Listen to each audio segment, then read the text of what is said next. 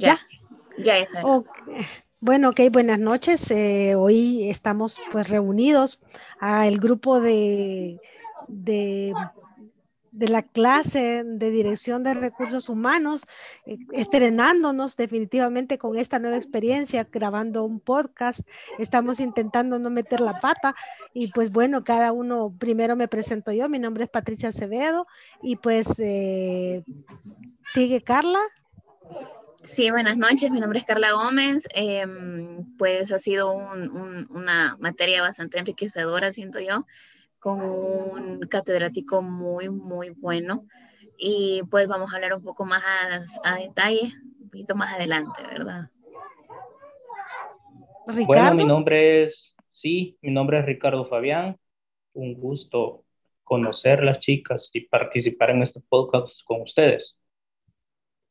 Bueno, ok. Eh, a lo largo de, la de las cuatro semanas que estuvimos reunidos, vimos eh, muchos temas que para algunos de nosotros fueron un poquito chocantes de alguna manera, nos, porque nos sacó de nuestra zona de confort, nos sacó de, de, esa, de eso que, familiar, de esa familiaridad que, que ya conocíamos y pues como se nos dijo en la clase, pues no tiene sentido que estemos en una clase de maestría si no vamos a conocer algo nuevo, algo que nos va a aportar valor a cada una de nuestras, de nuestras empresas y de nuestras vidas, porque al final, eh, personalmente, yo puedo decir que el conocimiento adquirido en esta clase no fue solamente para aplicar a un área de recursos humanos, a un departamento, sino que también es un, se vieron muchos temas que se pueden aplicar a la vida diaria. El, despertar, el despertar esa, esa motivación eh, intrínseca que cada uno llevamos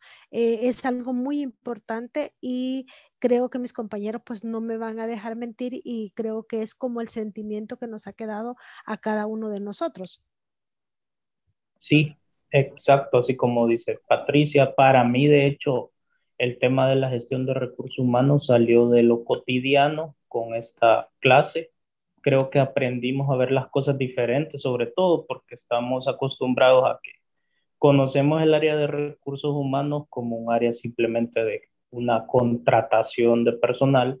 Sin embargo, vimos que es todo un árbol o todas unas ramitas ahí de, de de diferentes características que componen al área. Por ejemplo, el tema de la gestión de talento, que es un término que, se, que escuché, y también el tema de crear usuarios o colaboradores, más bien dicho, promotores de la empresa para la que estamos trabajando. Carla, no sé qué opinión te, te merece el proceso que vivimos como en la clase. Sí, la verdad que como les pues, cada uno...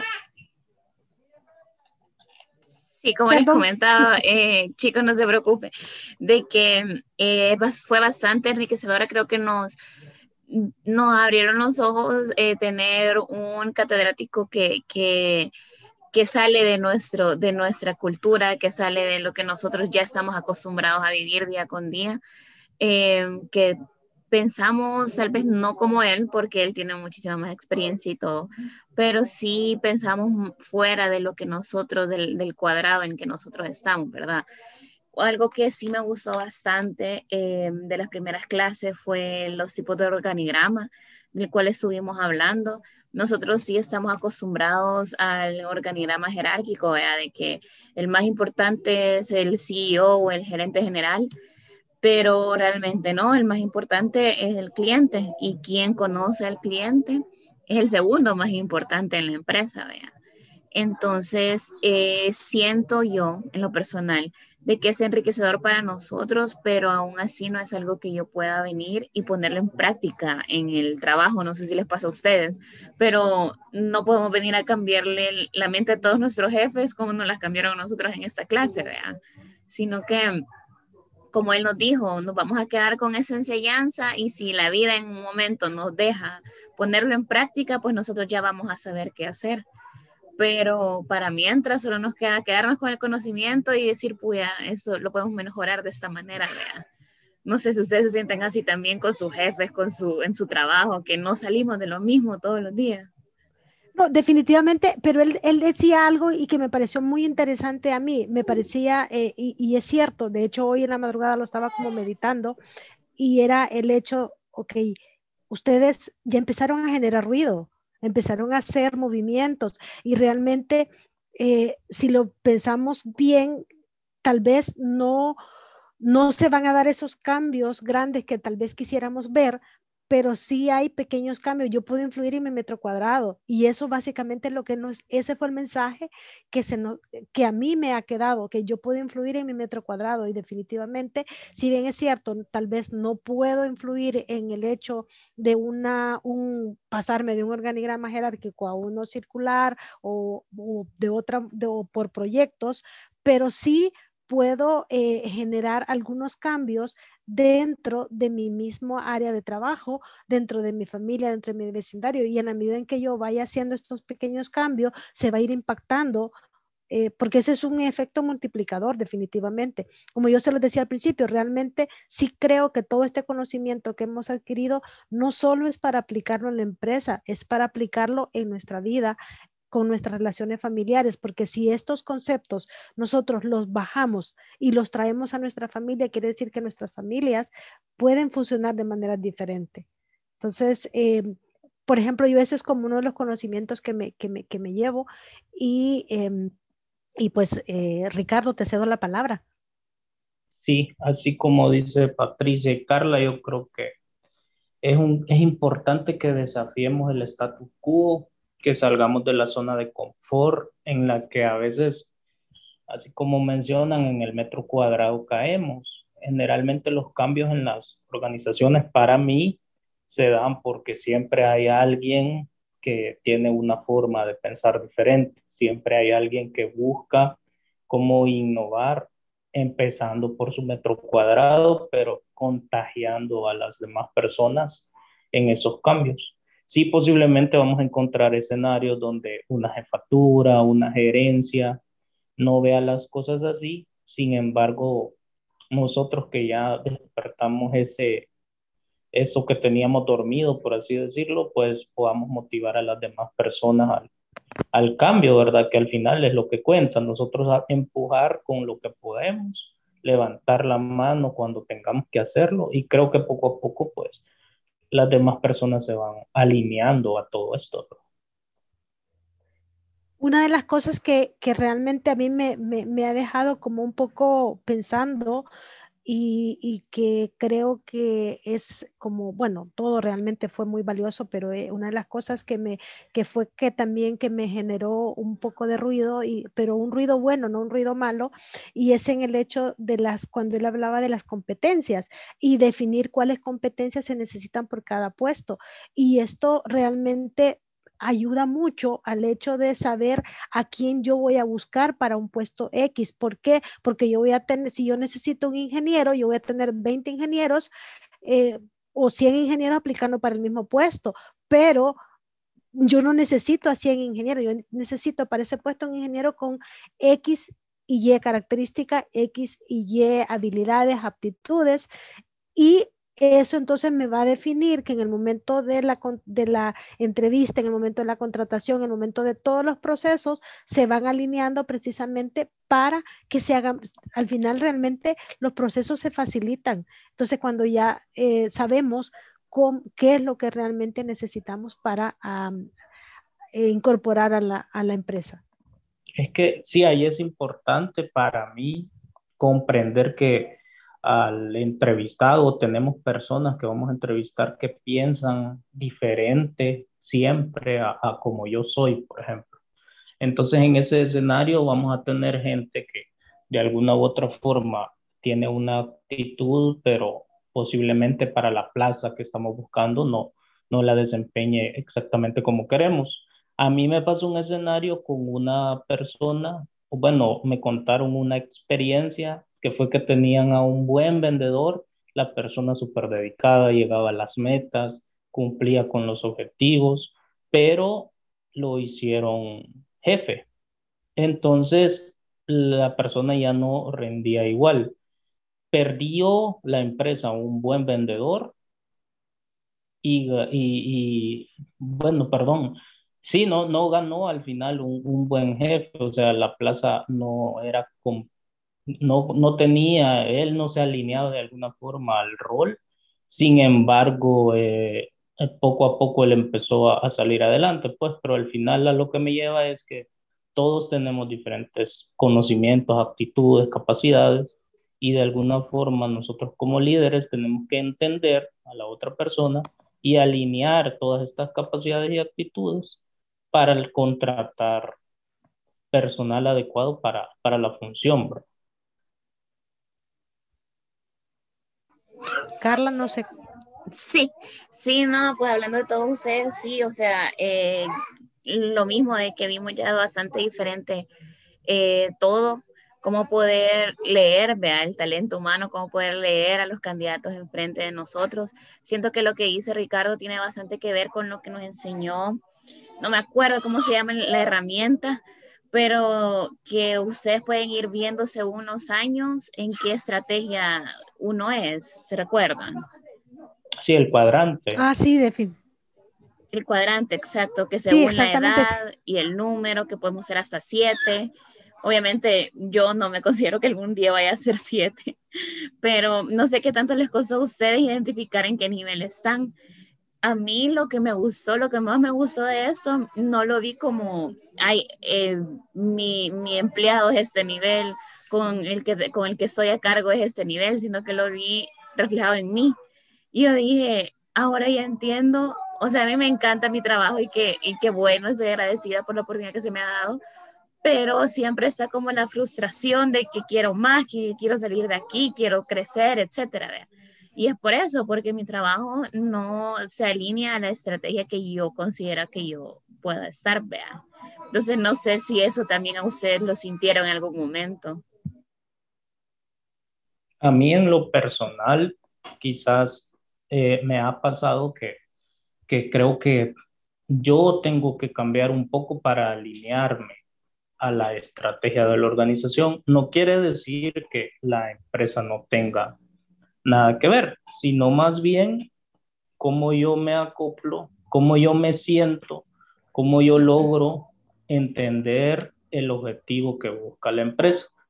Eh, empezó todo esto, y les cuento mi experiencia, hace tres años se lanzó una estrategia de Visión 2021 y el objetivo era precisamente buscar simplicidad en los procesos, hacer más ágiles las cosas y todo eso.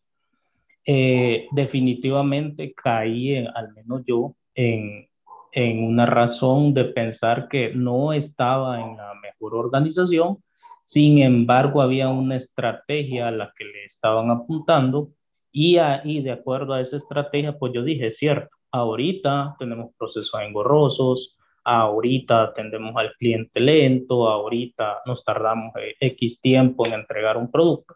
Sin embargo, este, ya me están apurando. Sin embargo, este, siempre, siempre con ese objetivo y alineado a que en algún futuro se va a lograr algo mejor, pues creo que ahí en lo personal me alineé con esa estrategia.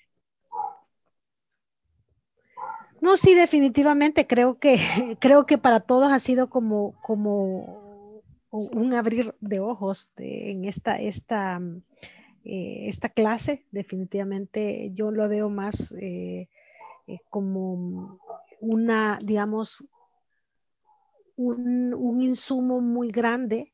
Y como se lo decía al principio, y lo decía Ricardo, Ricardo lo decía perfectamente, o sea, yo me, yo me, me alineé o me, me alineé me tenía que alinear a la, a la parte de la estrategia de la empresa. Entonces, realmente a veces eso creo que se llama supervivencia también, ¿verdad? Es parte de el saber de que nosotros vamos a hacerlo, vamos a encajar en ciertas cuestiones que la empresa, pues estamos ahí en este momento y como decía Oriol, nosotros lo, escogimos estar ahí, escogemos estar ahí y, y pues hasta que no, mientras empezamos, podemos empezar hoy a hacer como cambios precisamente para ver, eh, pues sí, y definir si queremos seguir donde estamos o queremos movernos. Pero ya aterrizándolo la parte de, de, mm, recursos humanos, creo que definitivamente estas, eh, todos estos eh, insumos que se nos han dado, algunos creo que no, yo creo que no es que no podamos hacer, no podamos utilizarlo. Claro que sí, podemos ir haciendo como un plan, así como, como se hablaba de un plan de carrera que debe de haber dentro de las empresas, pues también puede haber un plan que nosotros podemos como ir em, desarrollando y decir, ok, puedo empezar a hacer este cambio y poder em, hacerlo como un plan, como un objetivo de nuestra área de trabajo o como un objetivo de nuestra familia, de nuestro entorno y, e ir diciendo, ok, de esto, ¿qué puedo meter en esta semana? ¿Qué cambios puedo ir haciendo yo? Porque al final, si yo cambio, pues cambia mi entorno. Entonces, eh, creo que al final a mí ese es, realmente ese es el mensaje que me ha quedado.